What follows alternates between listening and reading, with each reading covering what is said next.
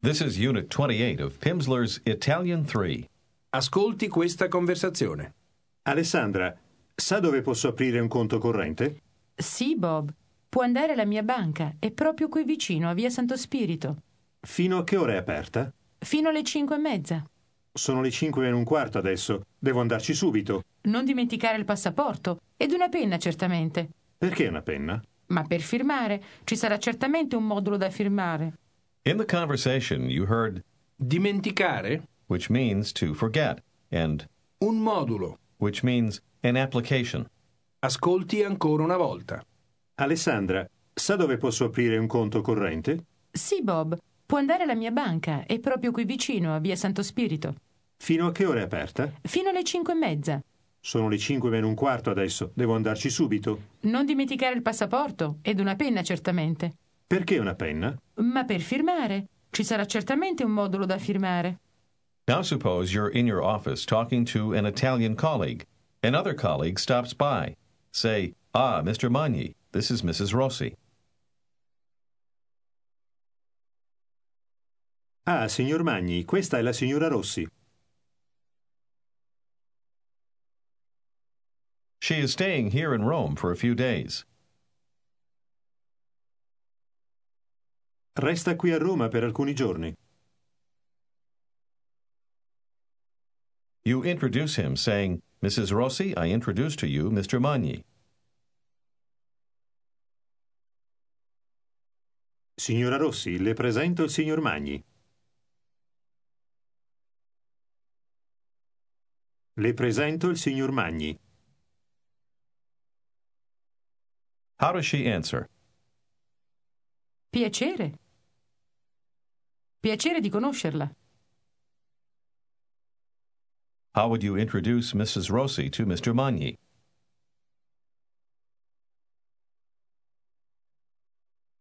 Signor Magni, le presento la signora Rossi.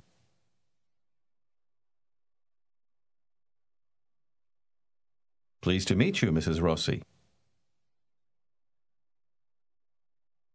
Piacere di conoscerla, signora Rossi.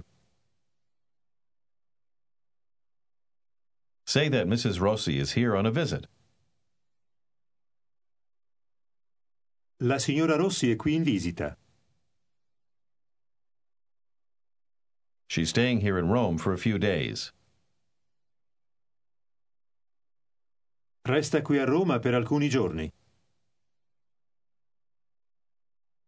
Now you're checking into a hotel in Pisa. The clerk takes your credit card and hands you a form saying, Sign here, on the bottom, please. Firmi qui sotto, per favore. Dica Your room is not yet ready, sir. La sua camera non è ancora pronta, signore. I can give you the key now. Le posso dare la chiave adesso?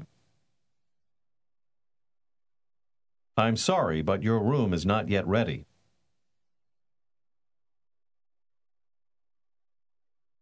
Mi dispiace, ma la sua camera non è ancora pronta.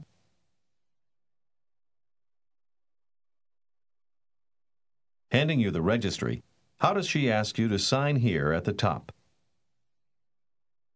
Firmi qui sopra. Firmi qui sopra. Where is your luggage, sir? Dove sono i suoi bagagli, signore? risponda My luggage is still in the car. I miei bagagli sono ancora nella macchina. My car is nearby.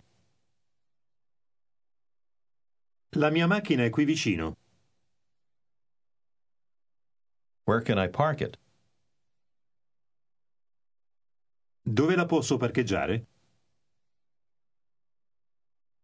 risponda You can park just around the corner. Può parcheggiare proprio dietro l'angolo. Your room is number 20. La sua camera è la numero 20. Here is the key of the room. Ecco la chiave della camera. La chiave della camera. You can park your car Può parcheggiare la sua macchina? and you can get your luggage. E può prendere i suoi bagagli. In 10 minutes, your room will be ready. Fra dieci minuti la sua camera sarà pronta. Your room is number 20. La sua camera è la numero 20. You can park your car just around the corner.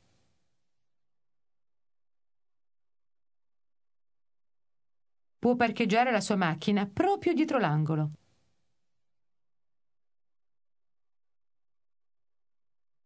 Tell her, my daughter is here in Pisa on a visit. Mia figlia è qui a Pisa in visita. In visita. Mia figlia è qui a Pisa in visita. dica She's coming here at 3 o'clock this afternoon. Viene qui alle tre questo pomeriggio. Can you call my room when she arrives, please? Può chiamare la mia camera quando arriva, per favore? Può chiamare la mia camera quando arriva, per favore? Certainly. Certamente. Now you're in a bank. Say to the bank clerk, I'd like to open an account, please.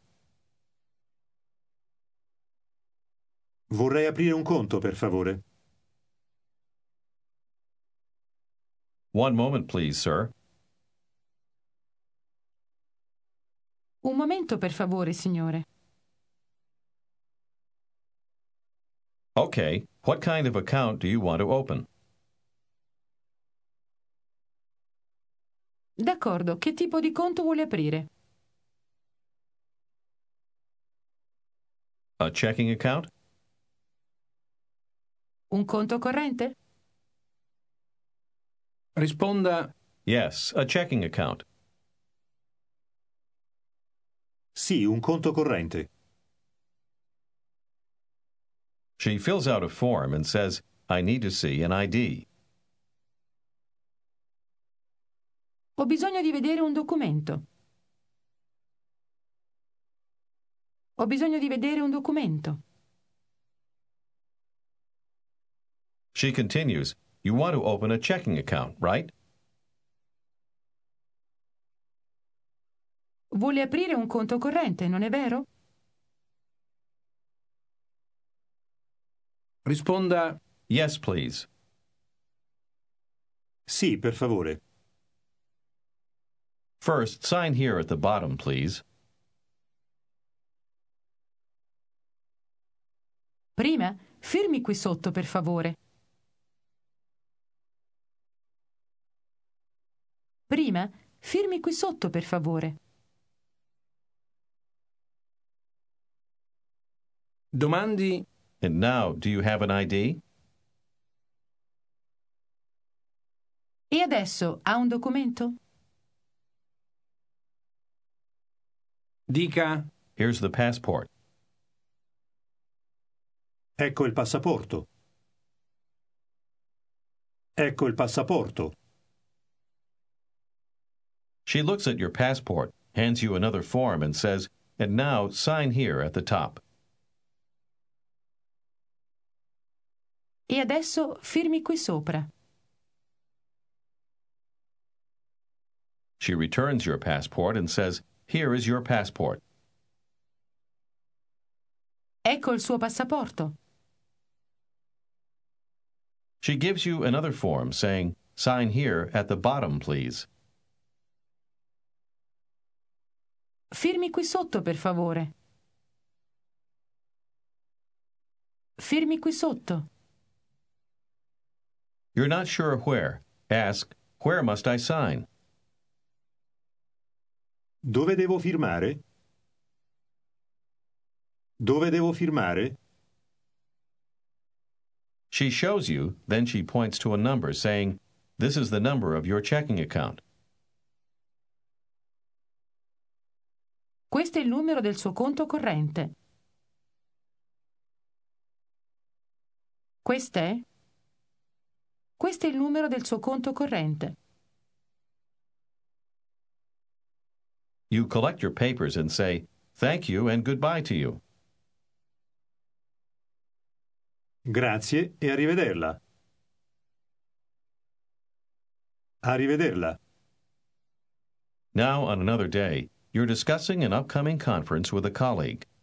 Ecco come si dice la parola per Conference. Conferenza. Ferenza. Con.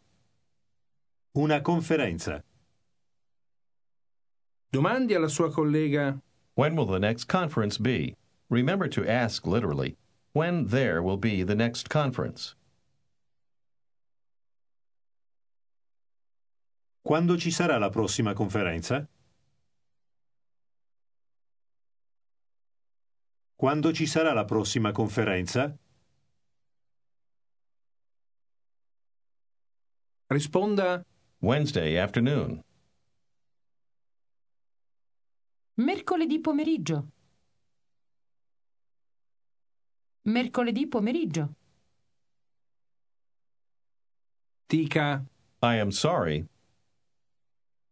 Mi dispiace. Mi dispiace. but I will not be here on Wednesday afternoon. Ma non sarò qui mercoledì pomeriggio. Ma non sarò qui mercoledì pomeriggio. dica That's too bad. Che peccato. Che peccato. We need you. Abbiamo bisogno di lei. Abbiamo bisogno di lei. It will be a very important meeting. Sarà una riunione molto importante. Sarà una riunione molto importante. You want to say, I'm going abroad. ripeta Andrò all'estero. Estero. All'estero. Andrò all'estero. Literally, you say, I will go abroad. Say again, I'm going abroad. Andrò all'estero. Andrò all'estero. I'm going abroad next Tuesday. Andrò all'estero martedì prossimo. Andrò all'estero martedì prossimo. ecco come si dice An appointment. ripeta Un appuntamento. Appuntamento. I'll go abroad on Tuesday. Andrò all'estero martedì. lei domanda Do you already have an appointment? Ha già un appuntamento? Un appuntamento. dica Yes, I have an appointment on Thursday. Sì, ho un appuntamento giovedì. Your colleague tells you, We can't change the conference date. ripeta la parola The date. La data. Data. La data. ripeta To change. Cambiare. Cambiare. come si dice To change the date. Cambiare la data. Cambiare la data. provi a dire We cannot change the conference date. Non possiamo cambiare la data della conferenza. Non possiamo cambiare la data della conferenza.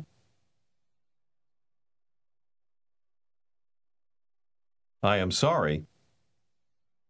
Mi dispiace. We can't change the date of this conference.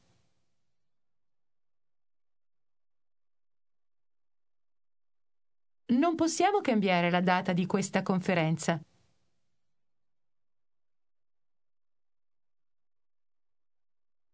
Non possiamo cambiare la data di questa conferenza.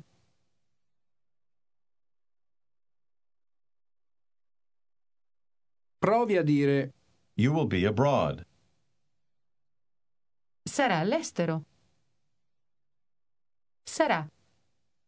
Sarà all'estero. Yes, I'll be abroad next week. In Canada.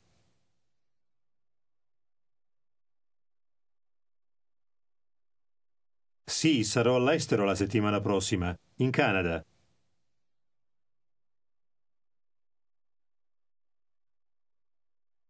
I'm leaving for Canada. Parto per il Canada. Parto per il Canada. I'll go abroad on Tuesday. Andrò all'estero martedì. provi a dire I'll go there for my appointment on Thursday. Say, of Thursday. Ci andrò per il mio appuntamento di giovedì. Ci andrò per il mio appuntamento di giovedì. You cannot change the date of this appointment?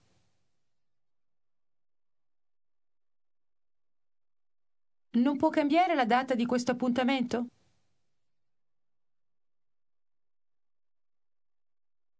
Non può cambiare la data di questo appuntamento?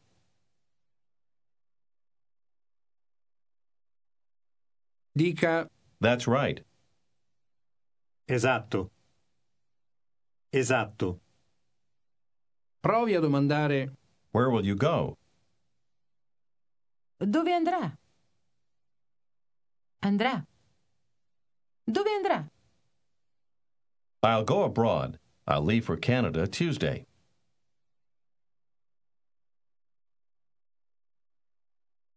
Andrò all'estero. Parto per il Canada martedì.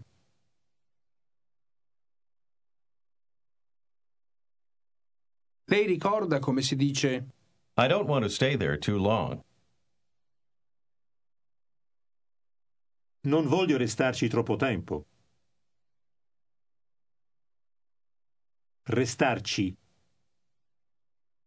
Non voglio restarci troppo tempo. But I have a very important appointment on Thursday.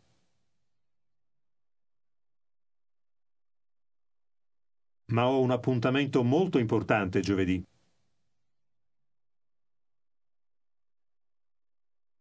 I'm sorry, but I cannot change the date.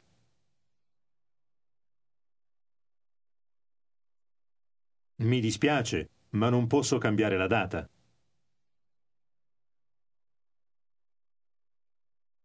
dica I can't change it. Non la posso cambiare. Non la posso cambiare. dica ancora una volta To stay there. Restarci. Restarci. You can also say, I can't change it in the same fashion by moving the La. to the end of, Cambiare. try to say, I can't change it in this fashion. Non posso cambiarla. Cambiarla. Non posso cambiarla. Did you hear how the E. sound at the end of Cambiare. is dropped when the La. is added? Dica I can't change it, referring to the date. Non posso cambiarla. Non la posso cambiare. domandi Then what can we do? Allora, che cosa possiamo fare? Allora, che cosa possiamo fare? She then suggests a telephone conference. Ripeta Una conferenza telefonica. Telefonica. Conferenza telefonica. Una conferenza telefonica. Shall we do a telephone conference? Si fa una conferenza telefonica? domandi Can we do it? Referring to the telephone conference. La possiamo fare? La possiamo fare. Now try to say that, placing the la at the end of fare Possiamo farla? Farla. Possiamo farla? Ask, can we do it? Both ways. Start with the combined version.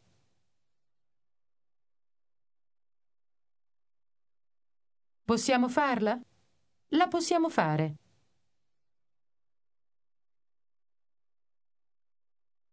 dica Yes, on Wednesday afternoon. At what time?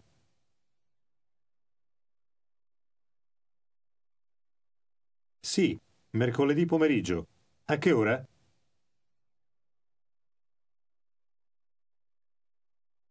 domandi Can we do it at 3 p.m.? Use official time here and for the rest of this unit. Possiamo farla alle 15? La possiamo fare alle 15? provi a dire I can't change it, referring to un appuntamento Non posso cambiarlo. Cambiarlo. Non lo posso cambiare. yes, we can do it at 3. You're referring to la conferenza Sì, possiamo farla alle 15. La possiamo fare alle 15. at 3 p.m. sharp. ripeta Alle 15 in punto. Punto. In punto. Alle 15 in punto. provi a domandare Can we do it at 2 p.m. sharp? Possiamo farla alle 14 in punto? La possiamo fare alle 14 in punto? At 3 p.m. sharp. Alle 15 in punto. Okay, we can do the telephone conference.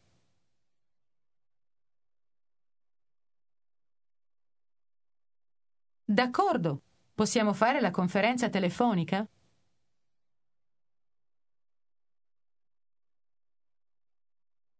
At 3 p.m. sharp. Alle 15 in punto. dica And our customer will be here, referring to a man.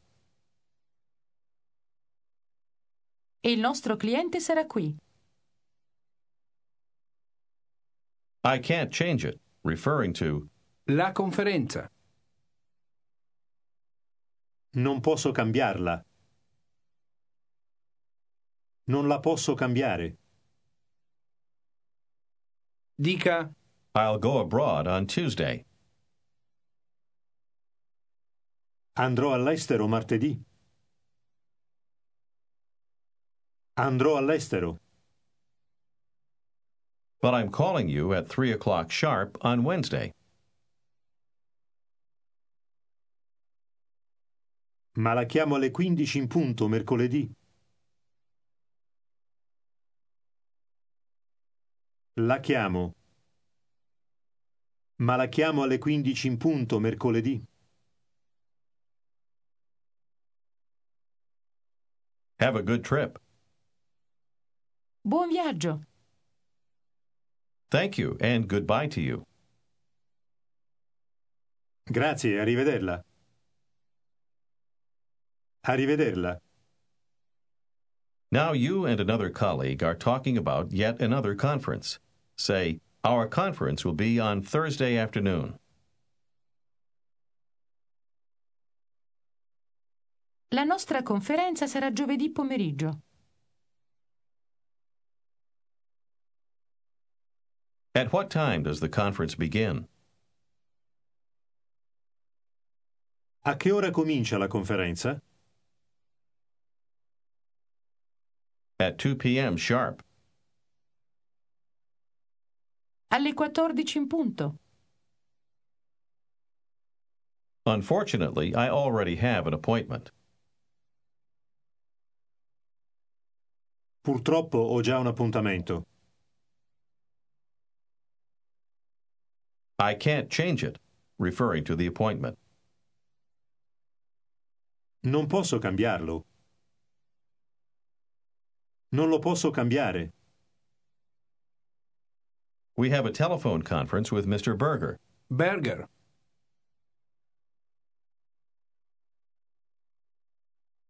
Abbiamo una conferenza telefonica con il signor Berger.